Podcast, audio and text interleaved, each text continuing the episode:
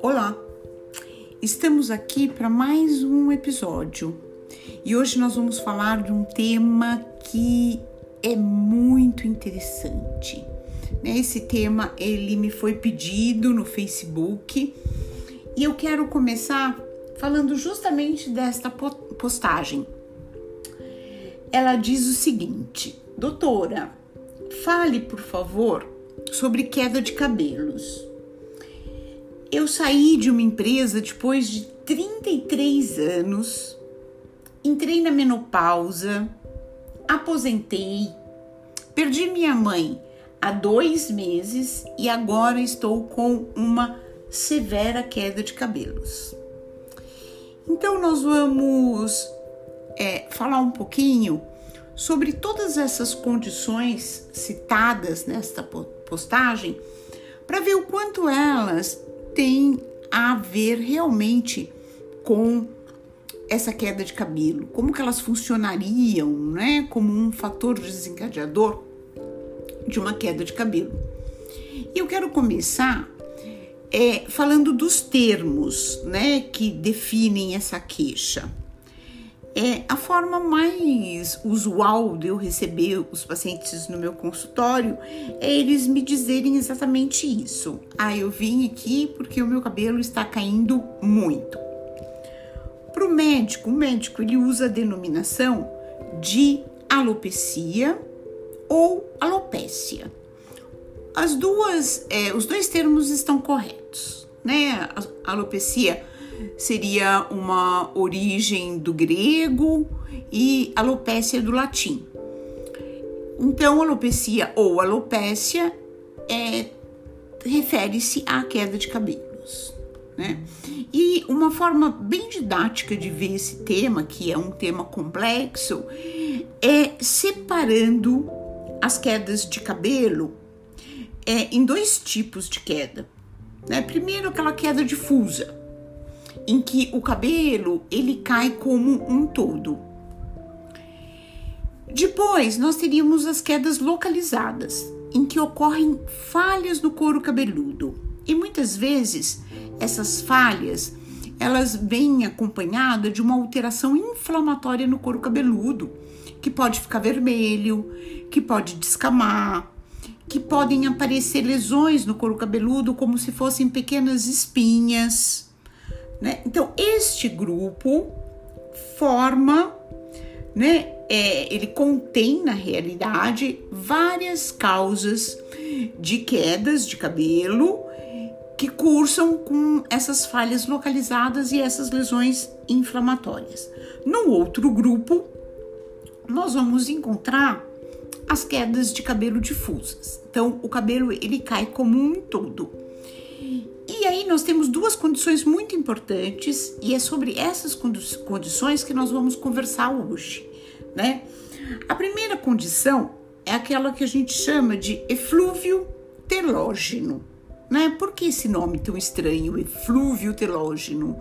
O eflúvio ele se refere à queda e o telógeno se refere a uma fase do nosso ciclo do couro cabeludo e o cabelo ele cai justamente nessa fase que é a fase telógena.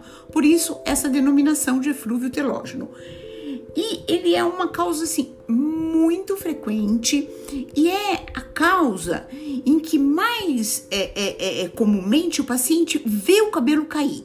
Então, o paciente vai encontrar é, cabelo no travesseiro de manhã quando ele acorda, ele vai encontrar cabelo na pia, ele pode encontrar cabelo no chão, e é, mas principalmente essa queda ela é relatada quando o paciente lava o cabelo. Então, é quando ele lava que ele percebe aquele grande volume de cabelos e isso assusta muito os pacientes de uma forma geral. É, e criou-se até um mito em função disso, porque às vezes eu recebo um paciente que fala: é, Eu tô há seis dias sem lavar o cabelo, porque quando eu lavo, doutora, meu cabelo cai muito. Então eu tô lavando o mínimo possível para não é, me confrontar com o que está acontecendo, que é essa queda tão é, intensa. É, e na realidade isso não tem nada a ver, porque lavar com mais frequência ou lavar com menos frequência não vai influir na quantidade de fios que vão cair. Porque de qualquer forma, os fios telógenos, eles vão cair. Muitas vezes o que acontece é que a lavagem do cabelo ela acaba precipitando uma queda que ocorreria nos próximos dias. É, mas de qualquer forma, esses fios eles já estão destinados a cair. Então não é porque o, o paciente está lavando mais ou menos o cabelo que vai haver uma influência na queda e que vai cair mais ou menos é, cabelos. Então a pessoa que está com queda de cabelos, elas, ela deve manter a mesma frequência de lavagem. Não deve lavar mais ou menos em função disso. Então, esse é um mito e a gente já precisa derrubar esse mito. Porque muitas vezes o paciente fica dias e dias sem lavar o cabelo e isso não é saudável, né? Ou uma, uma em relação à causa, né? Que, que pode, a questão das causas, né? Então, o que, que pode me levar a ter um eflúvio telógeno? Existem muitas causas é, envolvidas no eflúvio telógeno, muitas causas. Né? Então, nós temos é, a má alimentação, por exemplo, então dietas às vezes muito restritivas, né? Em que é, não há um equilíbrio entre os nutrientes pode determinar uma queda de cabelo. Às vezes o paciente ele perdeu até poucos quilos, perdeu dois, três quilos, mas isso já é o suficiente para refletir essa queda de cabelo. Né? Todas essas causas a gente denomina como gatilhos. Né? Então a gente fala, a gente sempre que atende um paciente e a gente levanta a hipótese de um eflúvio telógeno, a gente vai buscar esses gatilhos na história deste paciente, né? Uma outra questão, outra, uma outra causa seria uma cirurgia. Então, o paciente foi submetido a uma cirurgia e depois do pós-cirúrgico, o cabelo começa a cair. Porque essa também é uma questão interessante. Quando ocorre o gatilho, o cabelo ele não vai cair de imediato, não no eflúvio telógeno. É preciso de um tempo, né? Então, Passam-se alguns meses, em geral de dois a quatro meses, após o gatilho, para que o, o, o cabelo comece a cair. E se esse gatilho não se repete, é, a queda tende a normalizar em seis meses. Então vamos dar um exemplo prático disso. O paciente é submetido a uma cirurgia, é uma cirurgia é, relativamente significativa, são algumas horas de cirurgia o paciente fica apreensivo antes do procedimento cirúrgico, corre tudo bem, felizmente, e passados dois ou quatro meses, o paciente tem uma queda e após seis meses essa queda se normaliza, porque ele não foi submetido a uma nova cirurgia. Então, o gatilho não se repetiu. Né? Então, isso é muito importante. Uma outra condição que pode levar são as infecções, e aí pode ser infecções de uma forma geral, pode ser desde uma gripe, e a gente tem visto muito queda de cabelo em paciente que teve Covid, mas nós também temos visto muito paciente com queda de cabelo por causa da apreensão em relação à nossa situação atual, a essa pandemia né? Então não é só a questão da infecção do paciente que teve Covid, mas é a questão emocional, né? Que envolve o paciente e as suas preocupações em relação à nossa condição atual, né? Depois nós temos um exemplo muito clássico e que é conhecido de todos vocês, que é a queda de cabelo pós-parto, né? Essa queda de cabelo pós-parto, ela normalmente ocorre após de três e pode ocorrer até oito meses após o parto, né? E tende a se normalizar também dentro do prazo de seis meses, uma vez que começou a queda. Mudanças hormonais, e aí entra a menopausa, né? Quando a mulher perde os hormônios femininos, né? predomina, passa a predominar o hormônio masculino, o andrógeno, e essa paciente então pode ter uma queda de cabelo. Antigamente nós chamávamos essa queda de cabelo de alopecia senil, mas esse termo acabou ficando muito é, pouco simpático, vamos dizer, ou muito estigmatizante. Né? Então hoje a gente fala em alopecia androgênica.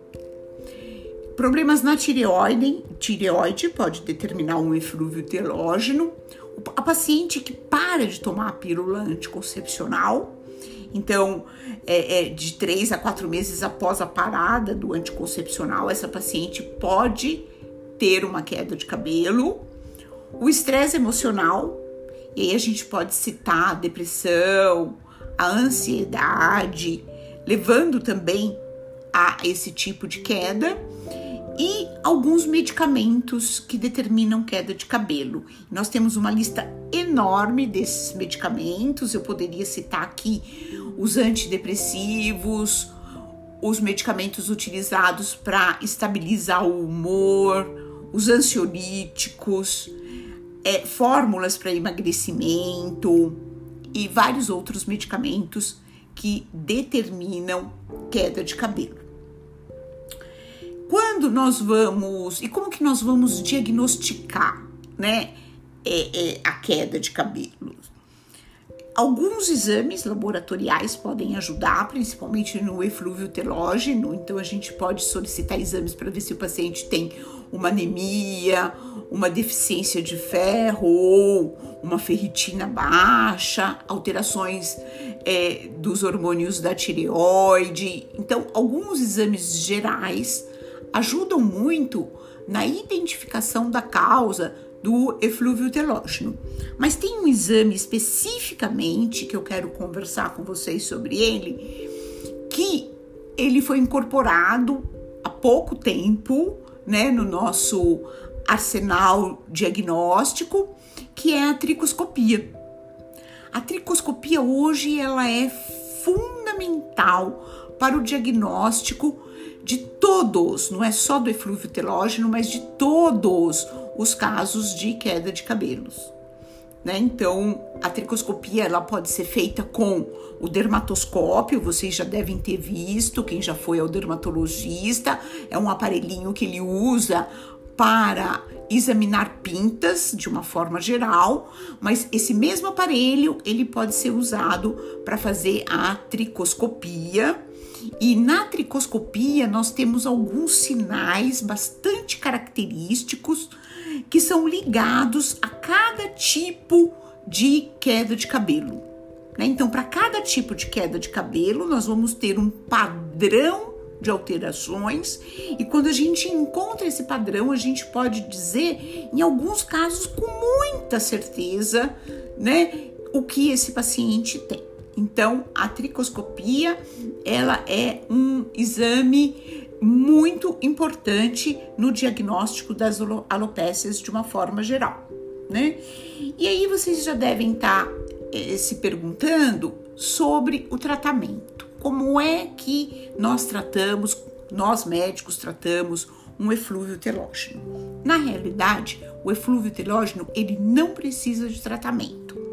Eu sei que falar isso é muito frustrante, porque a paciente vai ao médico né? Vai com uma queda de cabelo objetivamente, a gente percebe essa queda durante o exame. Aliás, em relação ao exame, é, o momento ideal para nós examinarmos né, um paciente com essa queixa é 24 horas após a lavagem do cabelo. Porque alguns pacientes falam, ah, eu vou no médico e tô com queda de cabelo, então eu vou com o cabelo bem limpinho. Então, lava o cabelo e vai para consulta. É, isso não é bom. Isso, é, essa lavagem recente, muito recente, altera muito o resultado do nosso exame dermatológico. E se o paciente, por outro lado, está vários dias sem lavar o cabelo, nós também vamos encontrar algumas alterações por causa dessa lavagem, dessa falta de, de, de lavagem, e isso pode levar a alguma confusão. Então, o ideal é que vocês lavem o cabelo 24 horas antes de vocês irem para a consulta, se a queda, se a queixa for queda de cabelo, né? E voltamos ao tratamento então. Como que a gente vai tratar o paciente de eflúvio? Não precisa tratar.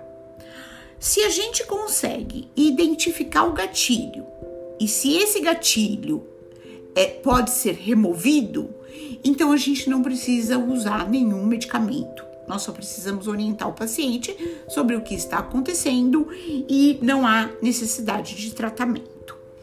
É claro que vocês já devem ter passado por isso, ou então vocês já devem ter ouvido falar que é, foi prescrito um polivitamínico quando vocês estavam, por exemplo, com uma queda de cabelo pós-parto, né? Sim, alguns médicos, alguns dermatologistas utilizam polivitamínicos para o tratamento do eflúvio telógeno, mas isso não é consenso entre os médicos, né? Alguns usam e outros não. Então, é possível que vocês encontrem um profissional que vai dizer que não é preciso tratar. E por outro lado, pode ser que vocês encontrem um profissional que opte pelo uso de um polivitamínico. Não tem nenhum estudo que mostre que os polivitamínicos são úteis para o tratamento do eflúvio telógeno. Né? Se a gente usa, ou se o médico onde vocês forem indicar o uso, é por alguma razão direta que não baseada em um estudo. Tá? Então, eu acho que os pontos principais relativos ao eflúvio telógeno são esses. Eu queria abordar também um outro tipo de queda de cabelo, que é a chamada alopecia androgenética. Né? Que quando a gente fala hoje em alopecia androgenética, nós estamos nos referindo à calvície masculina. Até pouco tempo atrás, a gente falava em alopecia androgenética tanto para a mulher quanto para o homem. E aí a gente falava alopecia androgenética masculina e alopecia androgenética feminina. Há muito pouco tempo viu-se que é, a calvície da, da, feminina, né, a calvície na mulher, ela tem aspectos muito diferentes da do homem. E em função desses aspectos tão diferentes, é, ela foi denominada, ela ganhou uma nova denominação. Então a gente hoje se refere a esse tipo de queda de cabelo como perda capilar de padrão feminino ou alopecia de padrão feminino. Então, se vocês ouvirem esse termo ou esses termos, vocês já sabem que trata-se de uma calvície feminina. A calvície feminina, ela é muito frequente. Né? A gente conhece bem a calvície masculina, mas a feminina a gente conhece pouco, né? Assim, é, é, do ponto de vista leigo, né? O leigo ele se assusta ainda, né? Os pacientes se assustam, os pacientes se assustam muito ainda com esse diagnóstico, mas é uma condição frequente.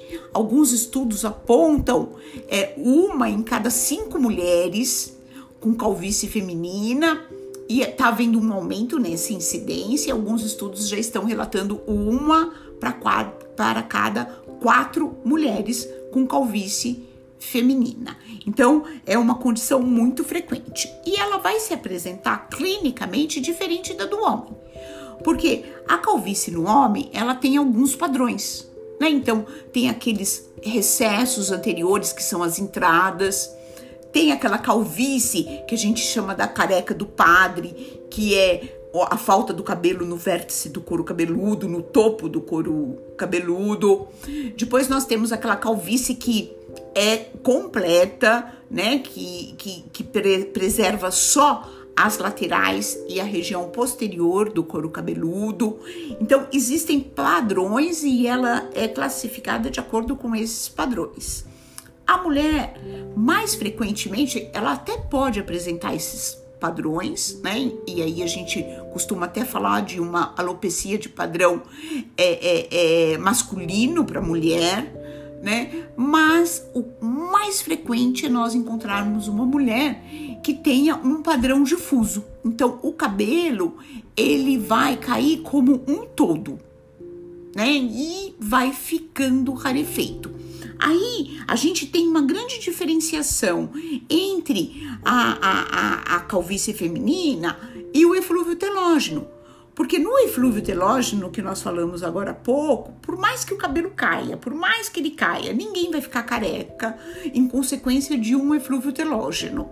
Ele vai cair muito, pode cair muito fio, mas é, esses fios, eles vão de alguma forma, é, eles serão recuperados, desde que a gente consiga tirar o gatilho. Né? Muitas vezes esses gatilhos a gente não consegue tirar, eles são é, repetitivos, eles se repetem periodicamente. Por exemplo, uma paciente que sangra muito durante a menstruação, né? então ela perde muito sangue durante a menstruação. É, e todos os meses ela menstrua, e todos os meses ela sangra muito. Então essa paciente ela vive num limiar, às vezes com uma anemia permanente. Né? Às vezes é uma anemia leve, mas é uma anemia que ela tem permanentemente, que ela precisa sempre estar tá corrigindo. Essa paciente ela pode ter um eflúvio telógeno que a gente chama crônico. Então ela vai ter sempre queda de cabelo em função disso. Né? Às vezes paciente que tem infecção urinária de repetição. Então, quase todos os meses a paciente tem um episódio de infecção urinária. Isso pode levar também a um eflúvio telógeno crônico, né? E, mas de qualquer forma essa paciente ela não vai ficar careca Diferente da alopecia de padrão feminino, em que, dependendo da programação genética dessa paciente, ela vai acabar perdendo um número muito significativo de cabelos.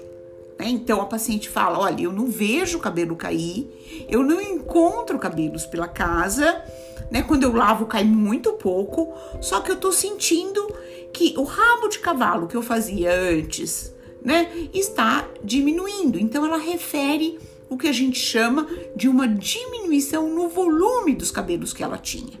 Então ela refere que tinha muito cabelo e agora ela está ficando com pouco cabelo. Isso é muito característico da calvície feminina, né? E é o interessante é que o tratamento ele seja instituído o mais breve possível. Quanto mais precoce o tratamento, melhor. Né? É, hoje, quando o paciente chega no consultório, a gente calcula, né, isso baseado em estudos, que ele já perdeu 50% do que ele tinha de fios. Então, o ideal realmente é procurar tratamento é, logo que é, você perceba, né? É, alguma alteração nesse sentido, né? Que, ser, que seria objetivamente, no caso da alopecia androgenética, a perda do volume.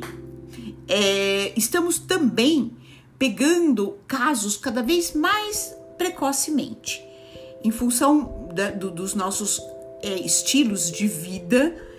Cada vez a gente tem feito diagnóstico numa idade precoce, numa idade mais precoce de calvície.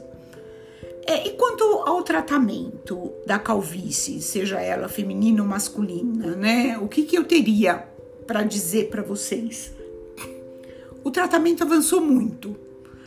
Né? Então hoje nós dispomos de novas drogas que foram incorporadas ao tratamento da calvície. Né? Essas drogas elas estão apresentando um resultado é, é, é significativo, porque até muito pouco tempo atrás, quando o paciente chegava para tratamento, a nossa expectativa era de estabilizar esse paciente, de não deixar a calvície dele evoluir. Né? E a gente fazia isso muito bem. Era possível atingir esse objetivo. Hoje, os pacientes têm outras expectativas, eles não querem só interromper o processo de evolução, eles querem também ganhar novos fios. Né? E a gente tem recursos hoje para isso. Não que o paciente vá recuperar totalmente o que ele perdeu, mas ele pode conseguir um resultado e esse resultado pode ser o suficiente para deixá-lo satisfeito. Então, nós temos, por exemplo, hoje o microagulhamento, que é feito na vigência do tratamento da calvície. Depois nós temos também o laser de baixa intensidade, são aparelhos para uso domiciliar, o próprio paciente pode comprar esse aparelho e usar em casa, né? E tudo isso tem que estar dentro do contexto do uso de medicamentos tópicos e, se indicado, o uso de medicamentos sistêmicos. Então, o paciente vai tomar medicamento e vai aplicar o medicamento. E é muito importante que o paciente entenda que o tratamento deve ser contínuo para conseguir manter o que se ganhou de fio ou para conseguir se manter, manter a doença estável.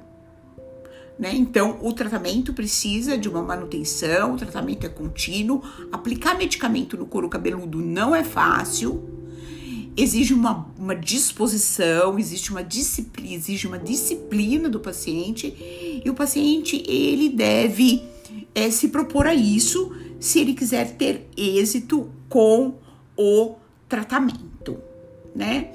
Então eu acho que era mais ou menos isso o que eu tinha para falar para vocês. Voltando só um pouquinho em relação à posta postagem do Facebook, por tudo que eu falei, vocês podem perceber, né, que todas as causas apontadas pela paciente, como a troca do seu é, é, é, estilo de vida, né, dentro de uma corporação e ela deixou de trabalhar e passou, se aposentou, né, então ela mudou o seu estilo de vida. Depois ela teve a questão da menopausa, ela teve uma perda, um luto muito recentemente. Então, somando todos esses fatores, a gente entende que todos eles podem sim estar é, serem implicados é, como eles podem estar se somando e culminando com uma queda de cabelo severa. Então era isso que eu tinha para falar para vocês. Espero que tenha sido útil. Espero que vocês tenham aproveitado esse episódio e vamos nos encontrar no próximo. Um abraço em todas e em todos também.